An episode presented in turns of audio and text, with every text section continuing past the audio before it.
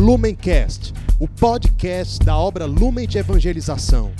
Ser feliz fazendo o outro feliz. Acesse lumencerfeliz.com. Sejam bem-vindos, meus irmãos, a mais um dia de meditação do Evangelho aqui no Palavra Encarnada.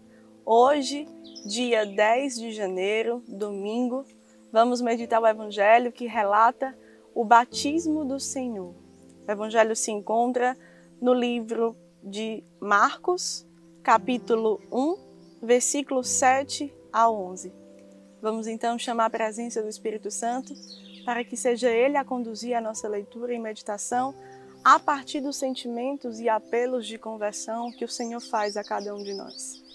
Estamos reunidos em nome do Pai, do Filho, do Espírito Santo. Amém. Vinde, Espírito Santo, e enchei os corações dos vossos fiéis e acendei neles o fogo do vosso amor. Enviai, Senhor, o vosso Espírito, e tudo será criado, e renovareis a face da terra. Oremos. Ó Deus que instruístes os corações dos vossos fiéis, com a luz do Espírito Santo, fazei que apreciemos retamente todas as coisas, segundo o mesmo Espírito, e gozemos sempre de suas consolações por Cristo, Senhor nosso. Amém. O Evangelho de hoje diz: Naquele tempo, João Batista pregava, dizendo: Depois de mim virá alguém mais forte do que eu. Eu nem sou digno de me abaixar para desamarrar suas sandálias. Eu vos batizei com água, mas ele vos batizará com o Espírito Santo.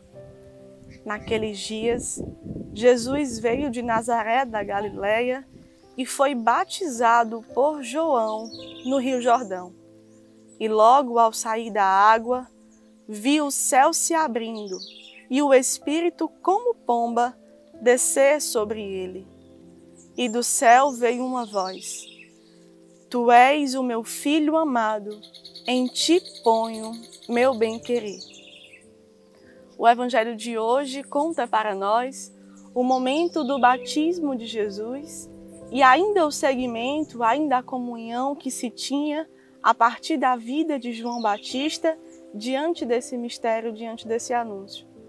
Quando meditamos cada palavra desse Evangelho, percebemos que nesse momento tão precioso, Jesus, na sua condição humana, por ter se encarnado na humanidade, e ter escolhido, de fato, dizer sim ao plano de salvação, ao plano amoroso do Pai por cada um de nós, ele se coloca ali para que todos nós possamos vir logo em seguida. Abre-se as portas naquele momento, a partir do exemplo de Jesus, a partir do seu sim também a esse momento da sua vida, para que cada um de nós reconheçamos o valor e a grandeza do batismo nas nossas vidas. Jesus não precisava do batismo, porque o batismo tem como significado o anúncio do reino, realmente a entrada no reino e o arrependimento dos pecados, o perdão dos pecados. Como Jesus não tem o pecado na carne dele, mas escolheu se fazer um com o homem, esse ato de Jesus nos coloca em uma profunda intimidade com aquilo que o batismo vem anunciar. E nós, que muitas vezes escutamos a palavra de Deus, alguns caminham por uma via de caminho de consagração, outros não têm um chamado a uma vida consagrada, mas têm um chamado de intimidade, têm um chamado de fato de buscar a sua vocação e seu chamado nesse mundo reunindo todos esses elementos, cada um na sua realidade, somos realmente chamados a uma conversão e às origens daquilo que o batismo deixa em nós. A nossa alma limpa, o nosso coração realmente todo para Deus. Quando escolhemos uma vida consagrada, o único objetivo é renovar o nosso coração as origens do nosso batismo. Quando nós fomos batizados e quando, quando ali no batismo fomos realmente colocados no seio da nossa família Igreja Católica Apostólica Romana, nós entendemos que Deus nos quer muito perto.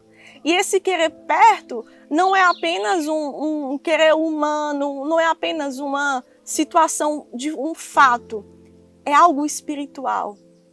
É um apelo de Deus para que, assim como Jesus, ele possa olhar para mim para, e para você e dizer: Essa é a minha filha, quem eu amo. Esse é o meu filho, quem eu amo.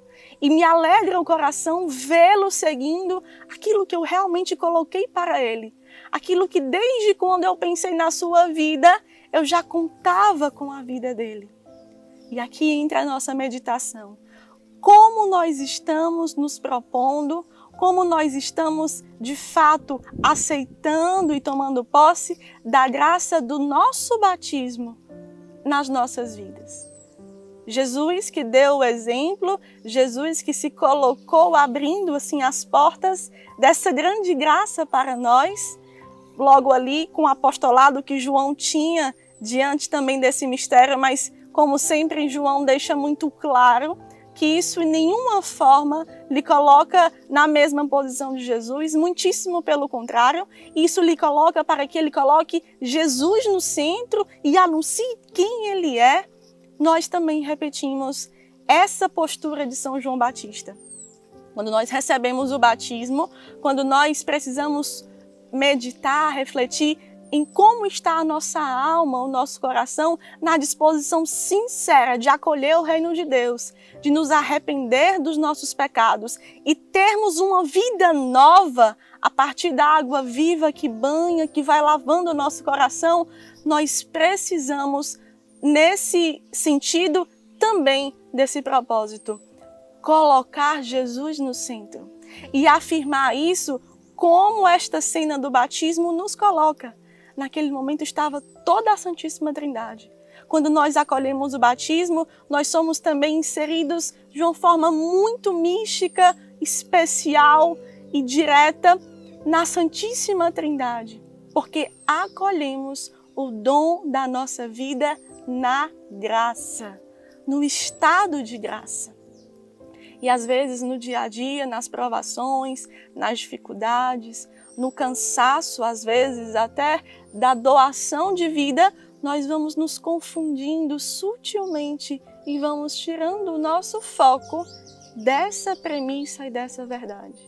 Eu preciso acolher as graças do batismo e renovar as promessas que um dia nossos padrinhos, nossos pais, ao apresentar-nos diante de Deus, fizeram conosco e por nós.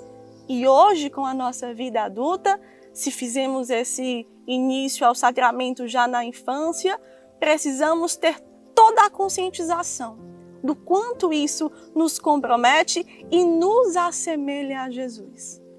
Jesus, quando aceitou o mistério da encarnação, quis assemelhar-se, quis entender a nossa fragilidade humana, mas com toda a sua vida na graça, ele também nos dá esse outro acesso.